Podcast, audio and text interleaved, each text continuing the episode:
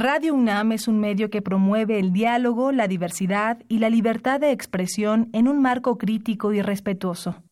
Los comentarios expresados a lo largo de su programación reflejan la opinión de quien los emite, mas no de la radiodifusora. Esto es tiempo de análisis. Esto es tiempo de análisis. Una coproducción de Radio UNAM y la Facultad de Ciencias Políticas y Sociales. Tiempo de análisis. Política debate, cultura, sociedad, economía, periodismo, movimientos sociales. Opina, debate, discute, analiza. Tiempo de análisis. Un espacio donde con tu voz construyes el debate.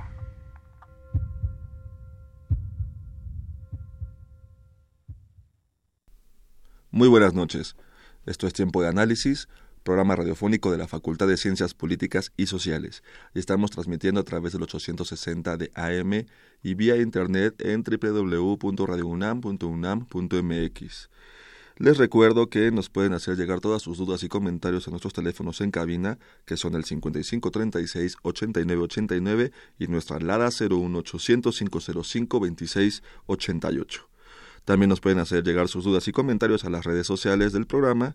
Eh, si tienen Twitter nos encuentran como arroba tiempo análisis y en Facebook nos encuentran en la página oficial de la Facultad de Ciencias Políticas y Sociales.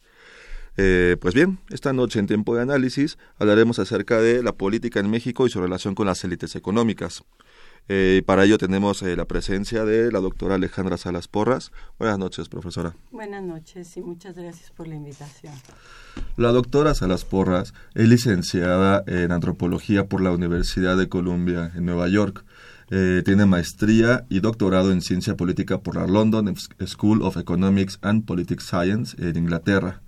ella es profesora titular, categoría C de tiempo completo eh, está adscrita al Centro de Estudios de Relaciones Internacionales y eh, ha impartido en sus últimos semestres eh, asignaturas como Economía Política Internacional, Integraciones Económicas y también imparte el seminario de tesis, pero en posgrado, ¿cierto? su, tiene muchísimas publicaciones la doctora y artículos publicados en general, pero su última publicación eh, la pueden encontrar en las librerías actualmente, se llama La economía política neoliberal en México, quién la diseñó y cómo lo hizo. Eh, bien, pues muchas gracias por estar en nuestra mesa, doctora. Mm, gracias a ustedes por la invitación. Eh, quisiéramos empezar con, eh, para que la gente nos entienda de qué hablamos acerca cuando decimos las élites políticas, este, y las élites económicas aquí en el país, eh, para, para, que entiendan un poquito que, eh, de qué nos vamos a referir en este programa, pues eh, que nos platique un poquito en un contexto un poquito general, qué son estas élites, cómo, cómo se posicionaron en, la política mexicana y qué están influyendo, o sea, por qué es, por qué es importante estudiarlos, por qué es importante tenerlos este, en el foco de, nuestra observación. Bueno, pues una de las principales razones por las que yo creo que hay que em, estudiar a estas élites políticas es por la gran transformación que han encabezado a lo largo de los últimos 30 años. ¿sí?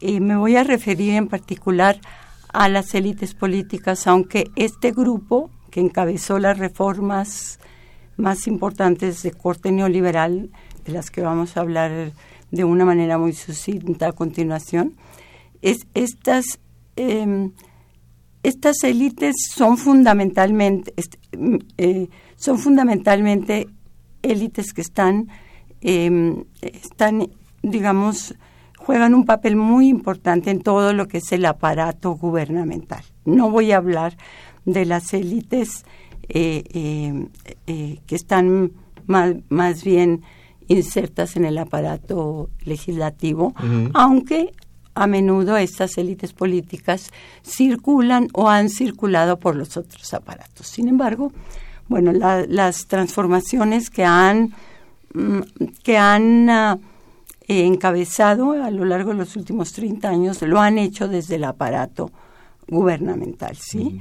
Em, es, es un conjunto de de funcionarios públicos que se organizaron a partir del sexenio de, de, Salinas a través de equipos este, equipos que se han, han sufrido cambios y que han estado este, entrelazados los equipos. Los más importantes han sido evidentemente el de Salinas, el de Cedillo, em, el de mm, uno muy importante es el de Aspe, que se inició inclusive antes del de Salinas, pero que ha continuado hasta la fecha y no eh, sigue vinculado ya sea directamente a través de su despacho o bien indirectamente a través de, de eh, eh, funcionarios muy estrechamente relacionados con él, como es Luis Videgaray, este, Fernando Portela, Aristóteles Núñez y hoy en día eh, también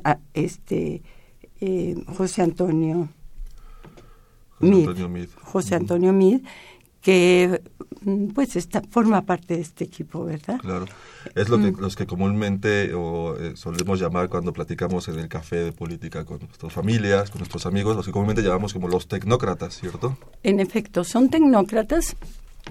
Son tecnócratas en la medida en que son capaces no solo de generar información, sino de controlarla, ¿sí? Eh, están desde, que se insertaron en el aparato estatal, bueno, pues han estado presentes y ese es una de las, digamos, de los factores que les ha dado tanto peso. Han estado vinculados a, agencias públicas que, que, generan esta información. Es información fundamentalmente de corte cuantitativo, pero a través de la cual generan una visión de lo que es la economía, ¿sí?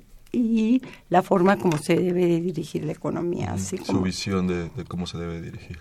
Exactamente, es como, como una, la economía vista como a través del mercado, ¿sí? O sea, simplificándola a través del mercado y abstrayendo al mercado de su contexto social y político, ¿sí? O sea, eh, no tomando en cuenta pues el contexto que de alguna manera le le da forma también al mercado, ¿no? A diferencia de lo que argumentan, bueno, pues el mercado, eh, el comportamiento del mercado cambia no solamente entre un país y otro, sino a lo largo del tiempo. Eh, y también, bueno, las instituciones que acotan el mercado cambian. entonces, este, en la medida en que este grupo de funcionarios públicos eh, hacen abstracción de todas estas instituciones que le dan forma, este, pretenden, bueno, pues que el mercado es algo que funciona, que tiene vida propia. que se autorregula. Que se autorregula, en efecto, sí. Es, eh, es el mercado libre, ¿no? y que debe de eh, operar al margen de las fuerzas sociales y políticas. Sí, así es. Eh, ¿qué, qué, qué, características, qué, qué, ¿Cuál era el contexto mundial en esas épocas, en esa segunda mitad de los ochentas? ¿Cuál era el contexto en el mundo para que ellos pudieran tener esta facilidad para poder impulsar este, sus, ideas y sus visiones? Porque el, mundo también comenzaba a tener este como una, un, fuerte en el mundo en general, en el mundo en, Occidente, como lo conocemos también, como solemos mencionarlo, eh, comenzaba a haber un impulso muy fuerte de, de, este mercado, de este libre mercado, de este mercado autorregulador. Entonces, había un contexto generalizado a nivel global para que ellos comenzaran también a tejer sus redes dentro del, del, Estado. En efecto, yo creo que tienes mucha razón cuando hablas de ese contexto internacional que permite y facilita los cambios que se producen a nivel nacional, ¿sí? O sea, eh, ¿Cuál es este contexto? Bueno, es un contexto en que el paradigma keynesiano pierde importancia, o sea, un paradigma que le da mucha importancia al Estado, al Estado como, como el conjunto de instituciones que van a, que van a em, dirigir al Estado y lo dirigen eh, de diferente manera según el país. Hay países que tienen una, estados muy fuertes con una participación muy eh, muy, eh, digamos, muy amplia del Estado, como los estados este, eh, de, del este de Asia, que este, tuvieron la capacidad para dirigir a, los mercados, este, para posicionar a sus países en, en, la división, en una posición, valga la redundancia, más favorable en la división internacional del trabajo México también tuvo ciertos aciertos a partir de estrategias eh, de intervención del Estado, pero bueno, eh, eh, en el momento en que se da justamente este giro a nivel internacional de una economía más centrada en el Estado a una economía más centrada en el mercado, el paradigma keynesiano en México según este se expresa en estrategias, entre otras, de sustitución de importaciones, entra en crisis. Entonces confluyen factores externos, como es el giro hacia estrategias más centradas en el mercado, con, con eh, eh, un contexto nacional de crisis del paradigma anterior. ¿no? Entonces, eso es lo que facilita que un grupo de políticos eh, adquieran mayor importancia en el país. O sea, son factores externos e internos los que este, empujan, si se quiere, o facilitan el camino para este grupo de políticos, ¿no? Claro. Eh, y eh, ya en, esto, hablando de estos grupos políticos que comenzaron a impulsar estas visiones de este eh, del, libre mercado y empezar a, pensar en, un Estado más adelgazado que no intervenga en, la regulación de, de, este. Eh, en uno de sus textos eh, nos menciona que eh, hay 22 funcionarios claves.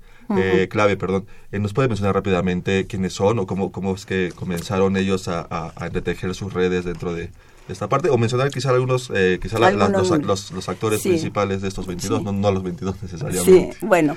Eh, sí, yo identifico 22 funcionarios clave. Lo hago con base en un criterio eh, fundamental, o sea, cuáles son aquellos funcionarios que han ocupado puestos de decisión, los puestos de decisión política más importantes y que han y que han estado presentes en por lo menos tres agencias de gran eh, de gran relevancia y en posiciones de primer nivel, ¿sí? Eh, entonces, y, e identifico cómo estos 22 funcionarios se agruparon a través de equipos de trabajo, por medio de los cuales eh, lograron dar continuidad a las reformas, no nomás, no nomás eh, promover estas reformas, sino eh, consolidarles. Sino consolidarles y irlos profundizando a lo largo del tiempo. ¿Y cuáles son los equipos más importantes? Bueno, está en primer lugar el de ASPE, que se organiza en la Secretaría de, de Hacienda y empieza a vincularse con algunos funcionarios que van a jugar un papel clave, ¿no? Como es Herminio Blanco. Y ahorita se me escapa el segundo, pero hay, eh, eh, él encabeza uno de los equipos y ASPE es muy importante porque a pesar de que eh, después del sexenio de Cedillo, él, él deja la administración pública, eh, se mantiene vinculado al aparato estatal a través de su despacho, ¿sí? Un despacho que, entre otras eh, funciones, asesora a los gobiernos de los estados para, digamos, para mm, para reestructurar sus deudas. De hecho, han salido últimamente este, varios, eh,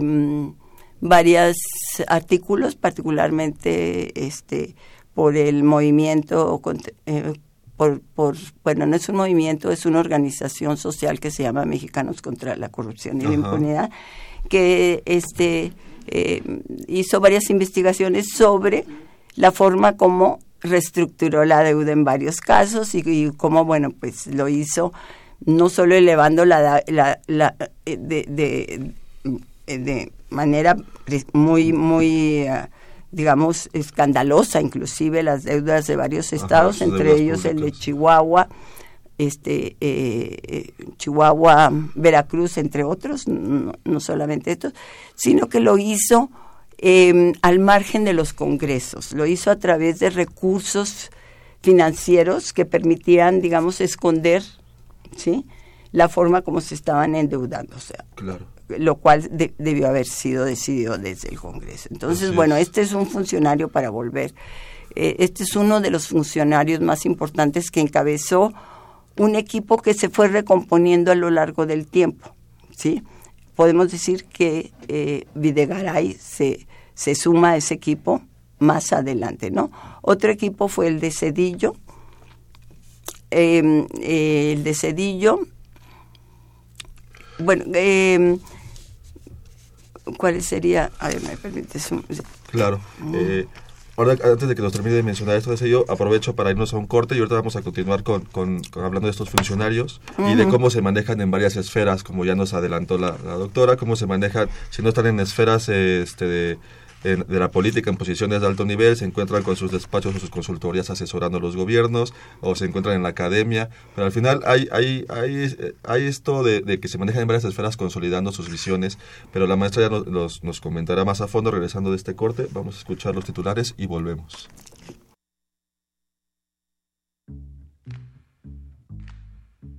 Buenas noches. A continuación les presentamos los titulares de la última semana. Miércoles 29 de noviembre. Un estudiante de arquitectura de la UNAM se quitó la vida en Ciudad Universitaria. De acuerdo a las autoridades, el joven se aventó de un segundo piso de un edificio en CEU y fue encontrado por personal de auxilio de la UNAM el pasado lunes en la noche. También se conoce que dejó una carta donde relata los motivos que lo llevaron a tomar esa decisión. El Tribunal Electoral del Poder Judicial de la Federación ordenó a la presidenta del Partido de la Revolución Democrática, Alejandra Barrales, separarse de su cargo en el partido por fungir como senadora y líder del PRD al mismo tiempo. El Pleno le dio hasta el 9 de diciembre para dejar el puesto en el partido. Jueves 30 de noviembre. Durante la madrugada, el Instituto Nacional de Desarrollo Social dio a conocer la muerte de su titular María Angélica Luna de la Parra, servidora pública que trabajaba a favor de la igualdad y el respeto de diversos grupos vulnerables. El Comité Olímpico Internacional anunció que América Móvil obtuvo los derechos para transmitir y exhibir los Juegos Olímpicos de verano e invierno hasta el 2024, además de los Juegos Olímpicos de la Juventud, esto dentro de las plataformas digitales y TV de paga, viernes primero de diciembre. Dentro del sorteo mundial de Rusia 2018, México se ubicó en el grupo F junto con Alemania, Suecia y Corea del Sur. En el Palacio de Kremlin de Moscú se establecieron las fechas para los partidos que jugará la selección mexicana, que son 17 de junio contra Alemania, 23 de junio contra Corea del Sur y 27 de junio contra Suecia. Michael Flynn, ex asesor de seguridad nacional del presidente Donald Trump, se declaró culpable al mentir al FBI sobre una conversación que mantuvo con el embajador ruso durante el pasado diciembre en la transición presidencial. La Casa Blanca anunció que esa declaración únicamente implica a Flynn y a ningún otro funcionario. Sábado 2 de diciembre, Miguel Ángel Toscano entregó al INE los alegatos que sustentan la denuncia que presentó contra Ricardo Anaya Cortés y su secretario general Damián Cepeda. La denuncia presentada es por la alteración y manipulación del Estatuto del PAN donde Anaya pudiera permanecer más tiempo en su cargo en caso de que tuviera aspiraciones electorales. El ex titular de la COFEPRIS solicita al INE que corrija y decrete la nulidad y deje sin efectos los estatutos registrados por el PAN. Domingo 3 de diciembre. José Antonio Meade recibió su constancia que lo registra como precandidato único del PRI a la presidencia de la República. A partir del 14 de diciembre, Meade podrá comenzar con su precampaña para obtener el apoyo de los delegados priistas, quienes el 18 de febrero avalarán al candidato. Lunes 4 de diciembre. Alejandra Barrales aseguró que Miguel Ángel Mancera se convertirá en el candidato del partido ante el Frente Ciudadano por México. Además, declaró que a pesar de que no se ha definido el método de selección del candidato, se siguen las negociaciones para que la coalición sea la ganadora en el 2018. Sid Rad al-Hussein, alto comisionado de las Naciones Unidas, llamó al Senado a rechazar la Ley de Seguridad Interior que fue aprobada por la Cámara de Diputados. A través de un escrito, el alto comisionado declaró que la ONU está preocupada porque en lugar de reducir la violencia, aumentarán las violaciones a los derechos humanos. Martes 5 de diciembre. El Comité Olímpico Internacional suspendió a Rusia para los próximos Juegos Olímpicos de Invierno 2018. El comité tomó la decisión por las acusaciones de dopaje contra Rusia, en las que señalan que el país estableció un sistema de dopaje institucionalizado del 2011 al 2015. No obstante, los deportistas rusos están autorizados a participar en el evento bajo la bandera olímpica y bajo estrictas condiciones. El dirigente del movimiento ciudadano Dante Delgado puso un plazo de 72 horas para firmar el convenio de coalición del Frente Ciudadano por México, en el que propone que la candidatura presidencial sea del PAN, la candidatura al gobierno de la Ciudad de México sea del PRD y la presidencia del Senado sea de Miguel Ángel Mancera. De acuerdo con el dirigente, tienen hasta el viernes para destrabar las negociaciones para firmar el convenio, de lo contrario Movimiento Ciudadano tomará sus decisiones. Con información de Jessica Gutiérrez se despide de ustedes Ociel Segundo. Continúa escuchando Tiempo de Análisis. Ya estamos de vuelta en tiempo de análisis. Les recuerdo que nuestros teléfonos en cabina son el 55 36 89 89 y nuestra alada 01800 505 26 88. Ahí es donde nos pueden hacer llegar todas sus dudas y comentarios. También nos pueden seguir en, en Twitter en arroba tiempo análisis o en Facebook en la página oficial de la Facultad de Ciencias Políticas y Sociales. Y pues bien, continuamos aquí en la mesa hablando sobre las, las élites políticas en México. Eh, se encuentra con nosotros, les, les, recuerdo, la doctora Alejandra Salas Porras. Y pues bien, antes del corte eh, nos quedamos que estábamos hablando un poquito acerca de estos funcionarios que impulsaron a finales de los ochentas estos, estos, eh, esto, estas visiones de, de, cómo, de cómo hay que... Eh, de cómo hay que llevar, eh, dictar el, el, la economía eh, del país. Y en ese sentido también hablábamos acerca de cómo eh, varios de estos funcionarios también a través de, o sea, ocupando, en algunos momentos ocupando eh, puestos de alto nivel en el gobierno y en otros, pues eh, a través de sus despachos y sus consultorías asesoran gobiernos. Eh, la maestra, nos, la doctora nos comentaba acerca de, cómo hay casos donde, donde terminan a, a, través de sus consultorías asesorando gobiernos para ya sea reestructurar sus, sus, sus deudas o, o, este o aplicar otros otros eh, herramientas económicas. Eh, también bueno le dejo le dejo la palabra a, la doctora pero también quería que nos platicara aprovechando este este momento del programa que nos cuente cómo cómo también estas élites se manejan este por varias esferas.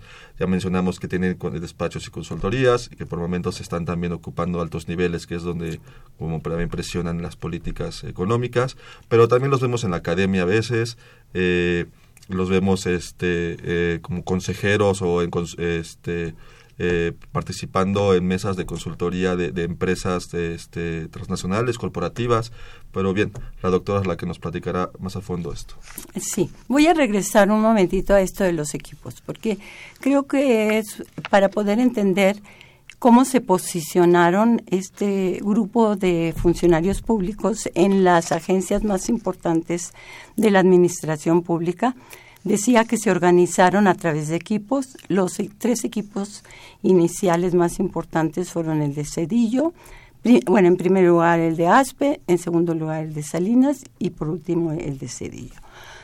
Todos estos equipos se han ido recomponiendo, han salido gente y han entrado gente. Eh, la, la, participación de funcionarios con eh, antecedentes académicos del ITAM es uh -huh predominante, ¿verdad? Este, eh, eh, yo empiezo por una base de datos de ciento y pico de funcionarios, pero es en este grupo, en este que podríamos llamar círculo íntimo de, de las élites políticas, en donde se concentra el mayor número de funcionarios que vienen del ITAM. Uh -huh. ¿sí? Entonces, el ITAM es, es eh, digamos, desde el punto de vista académico, la fuente más importante de estos funcionarios. Como ya comentabas, uno de los cambios que se producen en las élites políticas es la circulación de espacios públicos, espacios privados. Esto es muy importante porque es una nueva práctica que se genera entre las élites políticas.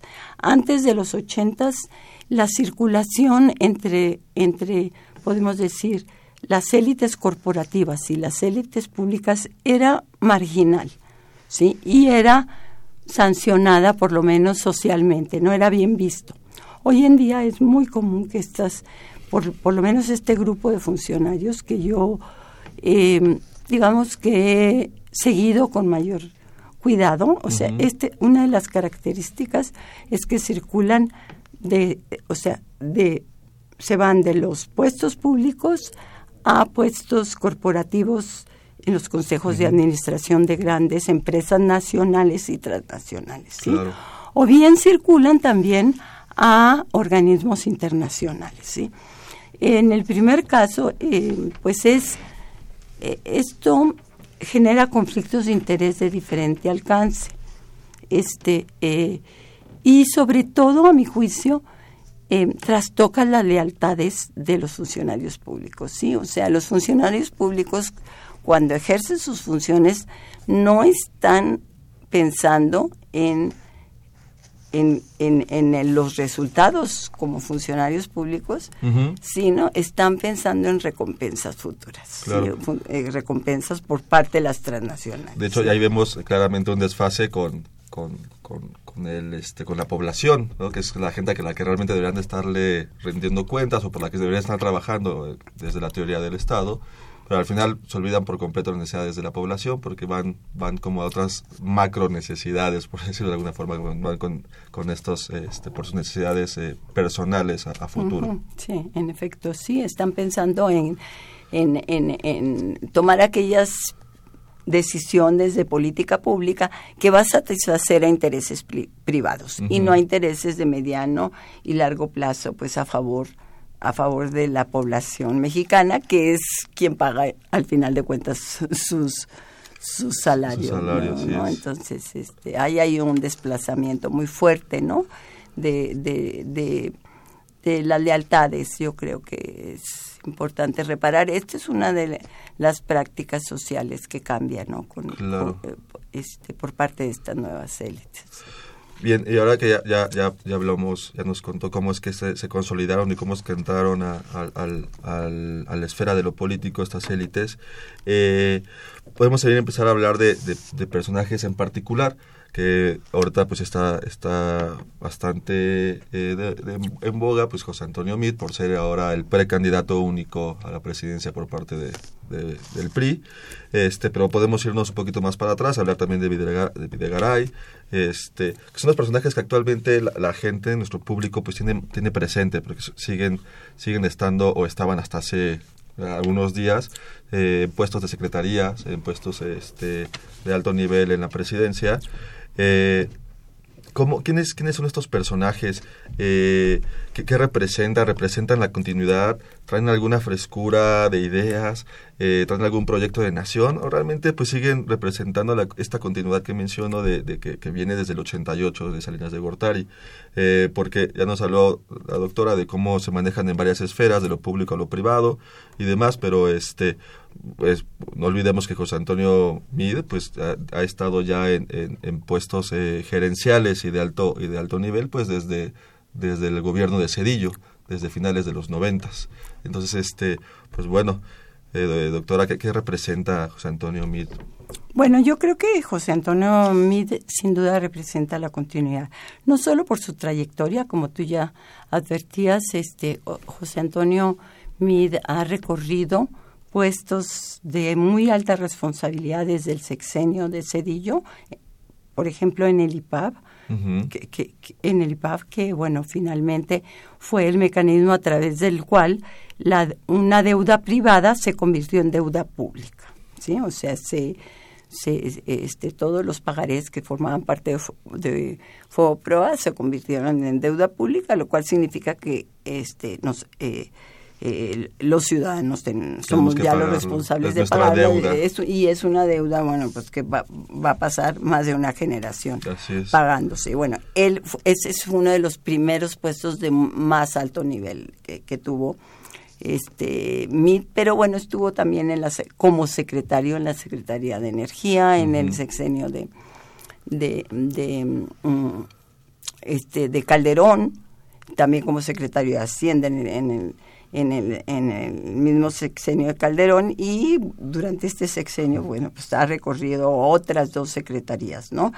A lo largo de todo este tiempo, evidentemente, eh, entre otras, por cierto, la de Sol, ¿no? Lo cual todas ellas le ha permitido tejer redes muy, muy importantes en muchas direcciones, o sea, en los espacios financieros, por supuesto, a través de a través de, Hacienda, pero también con los gobernadores a través de Sede Sol. Ya se ha resaltado mucho como este pues de hecho fue al parecer una decisión deliberada de situarlo en Sede Sol, pues como para para darle un giro a su perfil, que no fuera tan tecnocrático, ¿verdad? Entonces, y que vieran que ah, tenía tenía parte de, humanismo en, el personaje. Sí, sí, que esa esa trayectoria que fue muy breve este pues deja ver pues esa, ese acercamiento a la a la, a la población.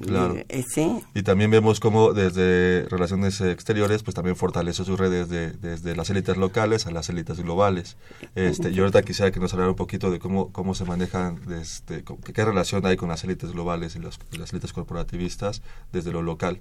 Este, porque eh, leyendo un poquito de sus, de sus textos, pues nos habla rápidamente antes de nuestro corte, nuestro segundo corte de la noche, de cómo estas élites globales pues están por encima de las democracias locales y pues terminan impulsando pues este, políticas que no, que no corresponden al contexto local de cada nación. Sí, sobre todo a, los a nuestros intereses, ¿verdad? este, Y de hecho, bueno, pues todas las estrategias y reformas que han dirigido este grupo del que este, este grupo pues que yo analizo con mayor cuidado, eh, son reformas que, que, a través de las cuales bueno se ha, se ha modificado la relación entre el país y, y, el contexto internacional. Porque la economía política no es solo la relación entre lo nacional y, y lo, perdón, no es solo la relación entre la economía y la política, también es la relación entre lo nacional y lo internacional. y entonces,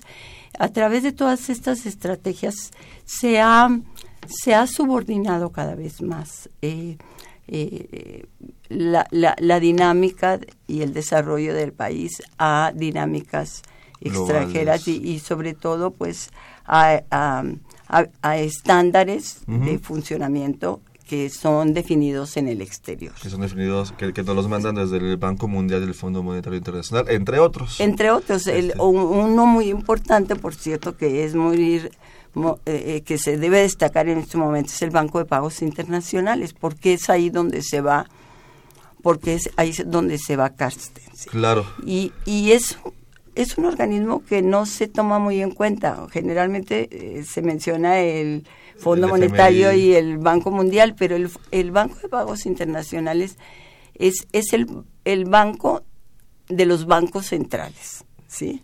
Es el que agrupa todos los bancos centrales y desde los que se dirigen las políticas de los bancos centrales, o sea, políticas que son eminentemente deflacionarias y que se adoptan con mayor o menor eh, rigor, digamos, por parte de los diferentes países. Estados Unidos, por ejemplo, no se apega a, los a las directrices este, eh, como se apega a México. Y, es, y eh, uno de los resultados pues, son este, eh, políticas de corte deflacionario. Esto es, políticas que ponen el acento en controlar la inflación y no en el empleo pero esto a costa del crecimiento. Así es. De, ahí que tengamos pues eh, tasas de crecimiento muy, muy, pobres. De, decimales eh, prácticamente. Vamos a nuestro segundo corte de la noche, vamos a escuchar las noticias desde Europa que nos prepara el Centro de Estudios Europeos y regresamos.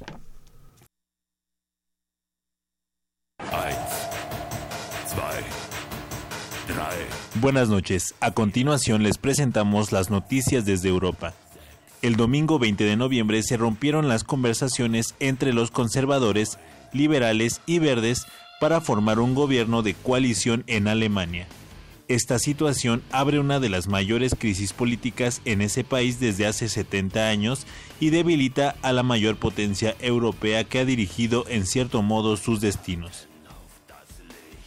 A continuación, el comentario del doctor Christian Denzin sobre las implicaciones de este desacuerdo político.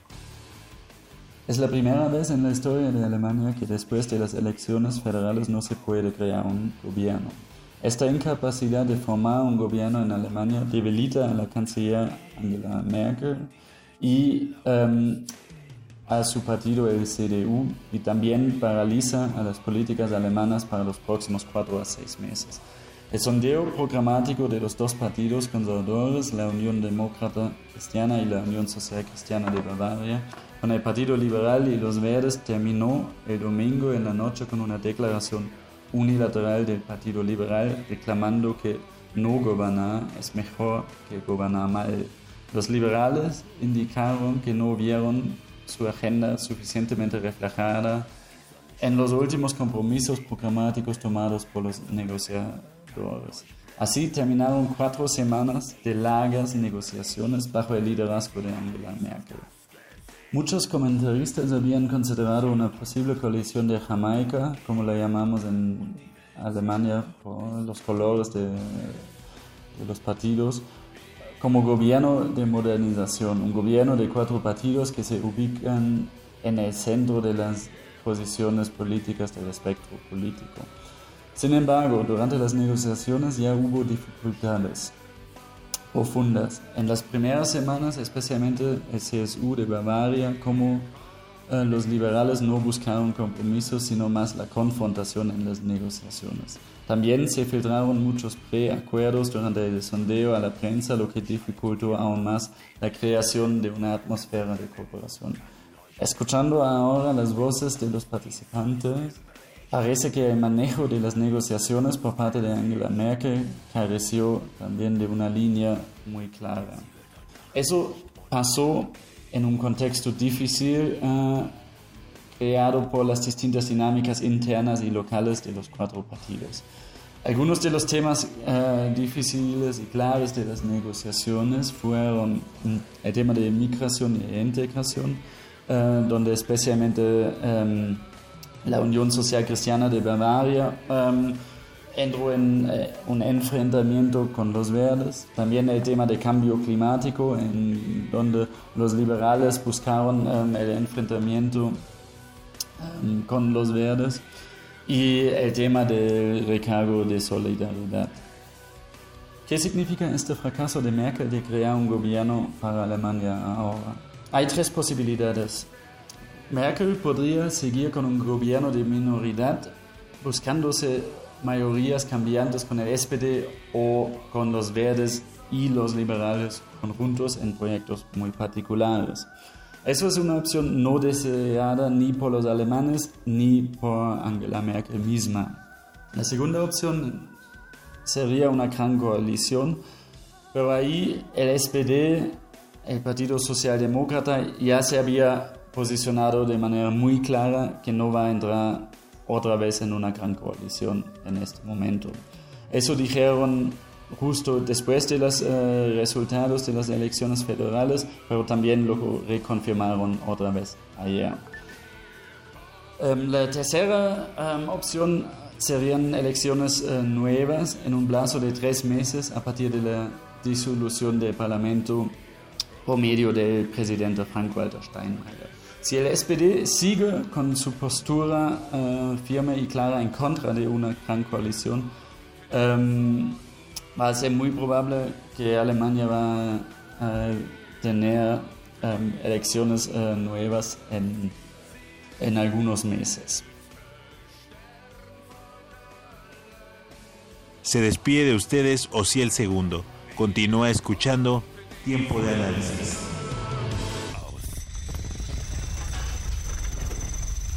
Estamos de vuelta en tiempo de análisis gracias al Centro de Estudios Europeos por la información que nos mandan para la cápsula Noticias desde Europa. Les recuerdo rápidamente que nuestros teléfonos en cabina son 55 36 89 89 y nuestra alada 01800 505 26 88.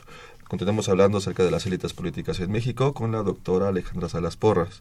Eh, pues ya eh, vamos a entrar de lleno acerca de lo que representa Antonio Mil, que es el personaje, el actor principal eh, en estos últimos días.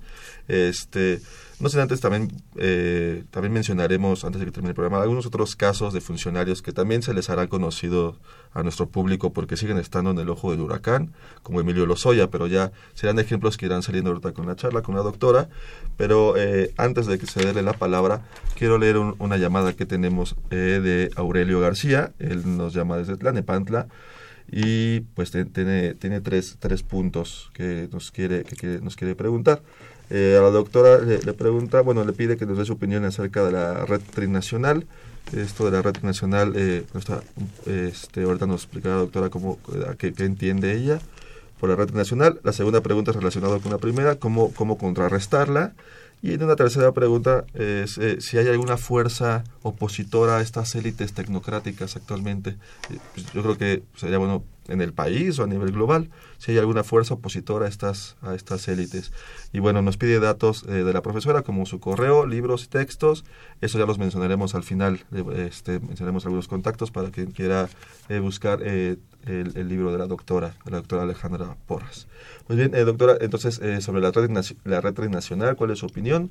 ¿Cómo contrarrestarla? Y pues ¿hay visibles fuerzas opositoras a estos tecnócratas que están gobernando en la actualidad? Bueno, yo creo que sí hay, sí hay una resistencia. La, la, resistencia evidentemente se da a través de la sociedad civil.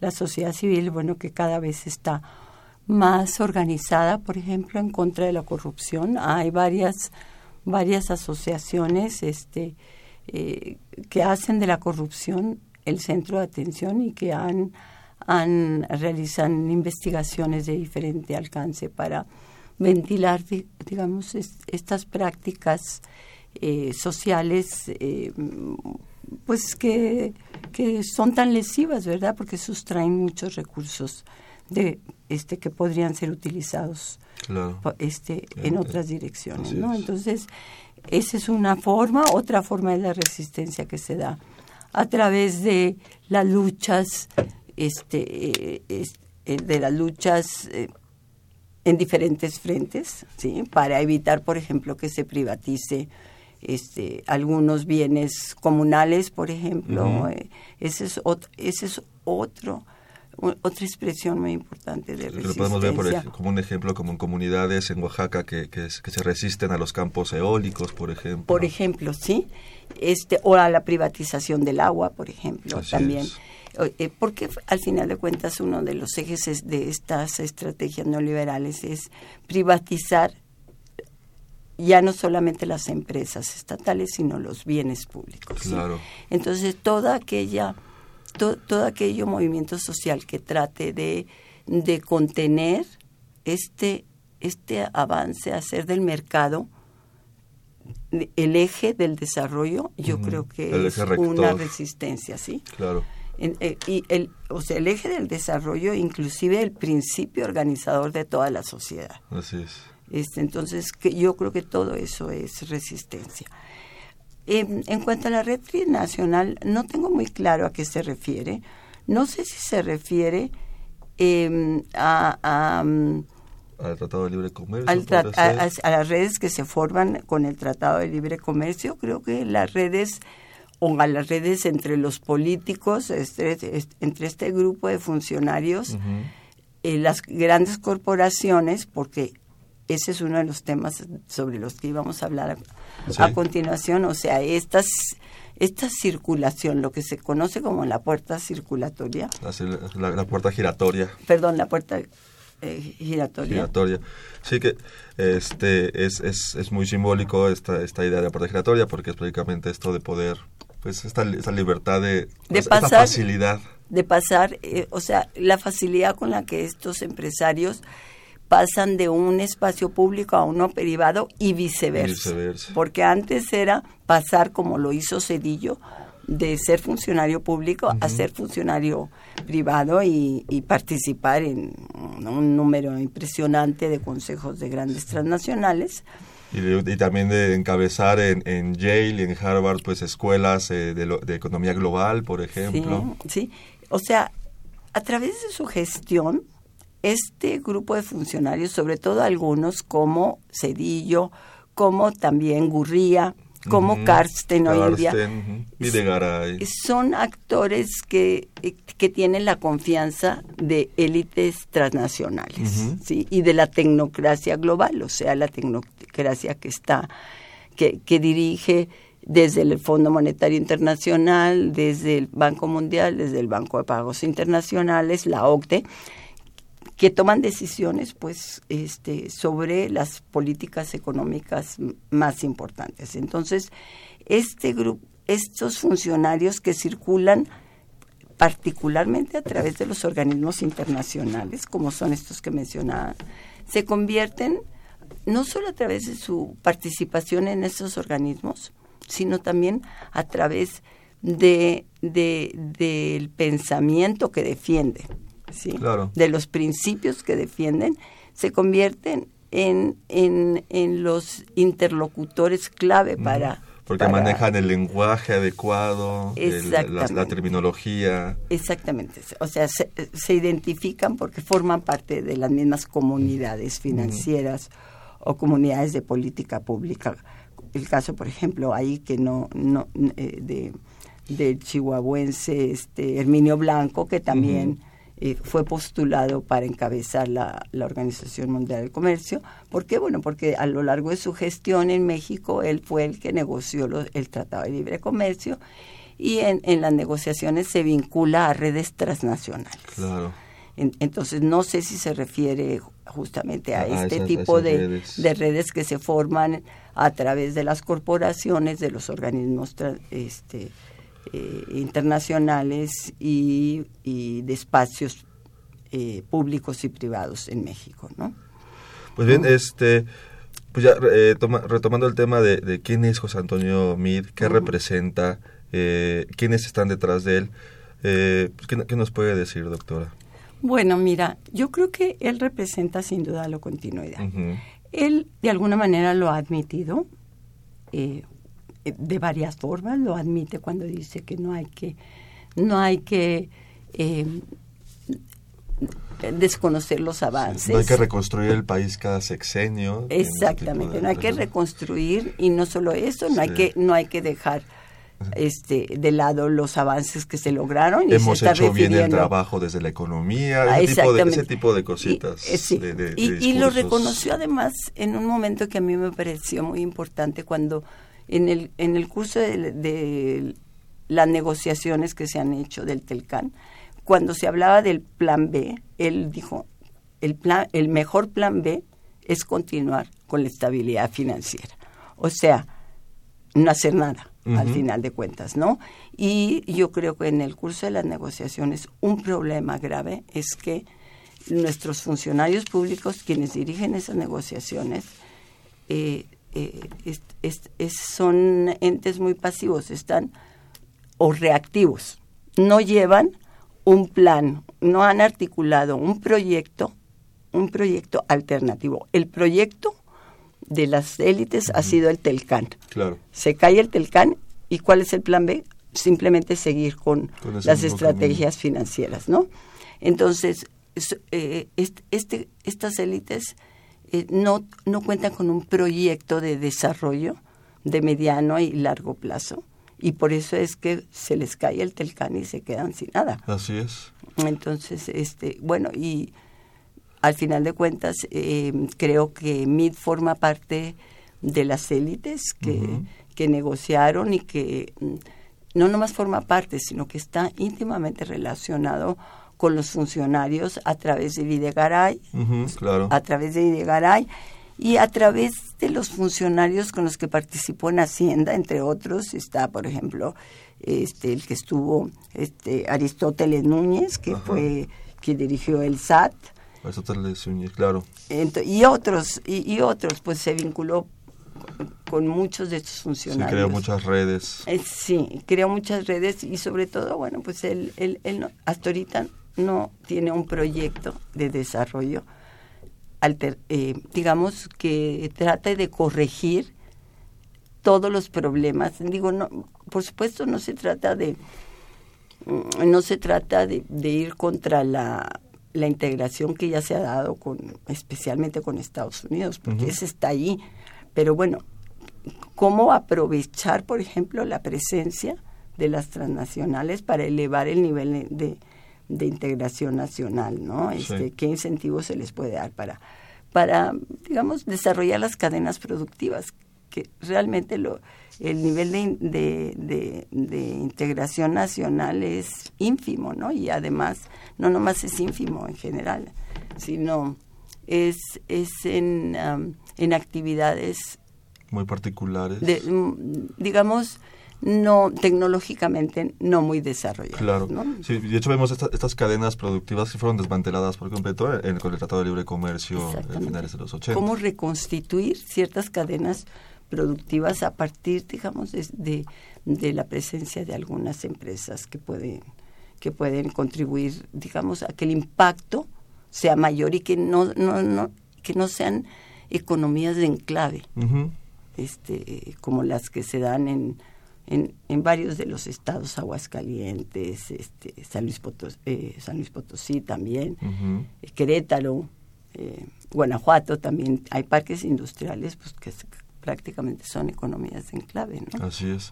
Pues este, ahora quiero ver el otro lado de la moneda, que, nos explique un poquito para, para nuestros eh, radioescuchas, pues que no terminan de entender quizá por qué, por qué eh, bueno, no venimos aquí a poner eh, este grados peyorativos, pero por qué es malo que tengan un pie dentro de un, consejo de una de una empresa transnacional y por otro tengan el otro pie dentro de una secretaría este de, de, cercano a la presidencia o como consultor de, ciertos estados este quizá uno de los ejemplos que podemos dar de, por qué de por qué hay una de por qué debemos de evitar que nuestros funcionarios públicos de alto nivel pues también tengan esta relación como tan íntima con, con empresas eh, transnacionales que tienen, que tienen simplemente el interés de, de, pues de, extraer recursos de, mm. nuestra nación. Y, y, por eso mencionaba ah, después de nuestro corte eh, el caso de Emilio Lozoya y OHL, que es, ahorita es el caso como más emblemático que la gente que nos está escuchando puede, puede, puede tener en mente. Eh, porque es lo que está prácticamente eh, este, en los medios de comunicación esta semana, de cómo, de cómo se ha destapado que existe una, una, una gran, una, una red, un tejido, una red muy, muy, muy grande, entre en este caso de los Soya, con empresas este, petroleras y él ocupando pues, la, eh, la dirección de, de, Pemex, y cómo aquí hay un conflicto de interés pues muy fuerte, y a su vez pues también vemos que eh, comienzan a, llegarles fondos que no se que, no se pueden transparentar y luego no vemos dónde dónde estos fondos este, estos apoyos económicos o estos este, estas ayudas de las empresas como dónde terminan. Entonces este eh, doctora estos, estos ejemplos eh, bueno mira voy a empezar por lo por lo más general que sería por qué por qué em, se debe de controlar esta circulación entre espacios públicos y privados? Bueno, en primer lugar, porque evidentemente que los funcionarios aprovechan los recursos, recursos públicos para, para, em, para fines personales. Em, eh, Como nos mencionaba eh, sí. Eh, ahora, en ocasiones circulan en la gran mayoría de los casos la circulación se da de espacios públicos espacios privados. Esto significa que toda la red de contactos, que toda la información que pudieron recabar a través de toda su trayectoria, por ejemplo, en el caso de Mid, ¿qué va a pasar cuando deje la presidencia? Va a ocurrir lo que ocurrió con, con Cedillo, bueno, que se va a organismos internacionales o a o a, o a formar parte de consejos de administración. Bueno, esto significa que va, que su función a lo mejor va, su función pública, su desempeño va a estar pensando en recompensas futuras y no pensando en, la, en, en, rendir cuentas en torno a un, a un proyecto nacional. Entonces, en general, ese es el problema. En el caso, pues, de este de Emilio Lozoya, él ya venía con trayectoria en el sector privado. Él había formado parte del Consejo de Administración de OHL, una empresa que también tiene un récord no muy transparente en el caso de México, ¿verdad? Se, este, se han descubierto, pues, este, abusos, por decirlo menos, de esta, de esta empresa española. Bueno, él formó parte de este consejo de administración, otros funcionarios han formado parte, entre ellos Reyes Heroles, que es un funcionario que circula en los dos sentidos, ¿no? O sea, circula, circula de espacios públicos a privados y viceversa. Y además circuló a través también de, de sexenios panistas y priistas, ¿no? Eh, aunque no, no, no regresó con Peña Nieto. ¿sí? O sea, eh, eh, en cambio, eh, Mid, sí, Mid sale de, de, de, Cedillo, estuvo muy presente durante el sexenio de Cedillo, este, tiene posiciones muy importantes, especialmente con Calderón, o sea, de muy alto nivel, aunque seguía en el aparato estatal, y ahora con, eh, con Peña, bueno, pues es todavía más, más evidente, su presencia en, en agencias clave del aparato estatal. Bueno, eh, pero regresando al caso de, de, Emilio Lozoya. Mm, de Emilio Lozoya, pues este, él, como decía ya, él ya venía del, del, sector privado, eh, eh, forma parte de la campaña. De la campaña de Enrique Peña Nieto. De la campaña de Enrique Peña Nieto y es pues literalmente según las declaraciones del ex director, director de, de, Odebrecht. en México es cooptado. Que desde ahí desde la campaña es, donde lo ven con potencial. Sí, eh, con potencial y por, como un, una, bueno, de hecho no nomás a, a los Oya, era una estrategia de Odebrecht identificar políticos prometedores en términos de las posiciones que van a detentar y cómo estas se pueden revertir, lo que evidencia yo creo que estas declaraciones evidencian es, es cómo, cómo este trastocamiento de las lealtades es fomentado desde las transnacionales, ¿no?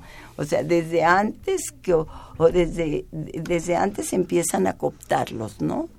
Y empiezan a, a generar expectativas, a generar en los funcionarios expectativas atractivas, digamos, de retribución. Como mencionamos afuera del aire, eh, ya llegan estos puestos pues con, con promesas que cumplir. Exactamente, sí, este... Eh, y a, veces creo que es... Ellos no lo ven mal. Claro. Ellos sienten que están en, en su pleno derecho a aprovechar eh, la función pública para fines personales, ¿no? Este es eh, y eh, la verdad es un fenómeno que no nomás está en México. Hoy en día, por ejemplo, como se está viendo en el caso de Estados Unidos, con la presencia de pues de, de intereses de grandes corporaciones financieras eh, y no nomás en el último no nomás en, con, con, Trump desde Obama Obama y, Clinton también sí. Entonces este este fenómeno de la puerta giratoria, es, eh, ha sido ha estado muy presente en Estados Unidos, pero yo creo que el daño que se hace en países en desarrollo es mucho más. Es mucho, porque, porque eh, cortan el, el, proceso de desarrollo de, muchos de estos países. Se, nos acaba, se nos acabó el tiempo, doctora. Eh, fue, fue, un placer haberla, haberla tenido esta noche. Este, se nos vino el tiempo encima, de hecho ya, ya, no, ya no fuimos al tercer corte, porque estaba, estaba mucho mejor la charla aquí en la mesa. muchas gracias. Este, pues rápidamente, eh, ¿algún correo donde pueda la gente contactar, la gente que nos escucha? Sí, es asalasforras, arroba políticas.unam.mx. Y les recuerdo que eh, el último, la última publicación de la doctora se llama La economía política neoliberal en México. Eh, es de, de, editorial ACAL, no, recuerdo, y lo pueden encontrar prácticamente en todas las librerías este, conocidas que tenemos en la ciudad, eh, prácticamente en todas está. En efecto, este, entre otras, este, eh, Gandhi, El Sótano. El Sótano, sí, Péndulo. Ahí, pueden encontrar su, publicación, la más reciente, donde eh, profundiza e, este tema que hemos estado platicando aquí en la mesa. Y quiero dar las gracias, doctora, por haber estado esta noche con nosotros. No, al contrario, muchas gracias por la invitación. Eh, y también quiero dar las gracias a, a Gerardo Zurosa, que fue nuestro, nuestro operador eh, sé que estuvo apoyándonos y muchas gracias a la Coordinación de Extensión, de Extensión Universitaria a cargo de Luciano Mendoza que se encarga de la producción de este programa. Eh, se despide de ustedes Carlos Corres Cadillo, que tengan muy buena noche.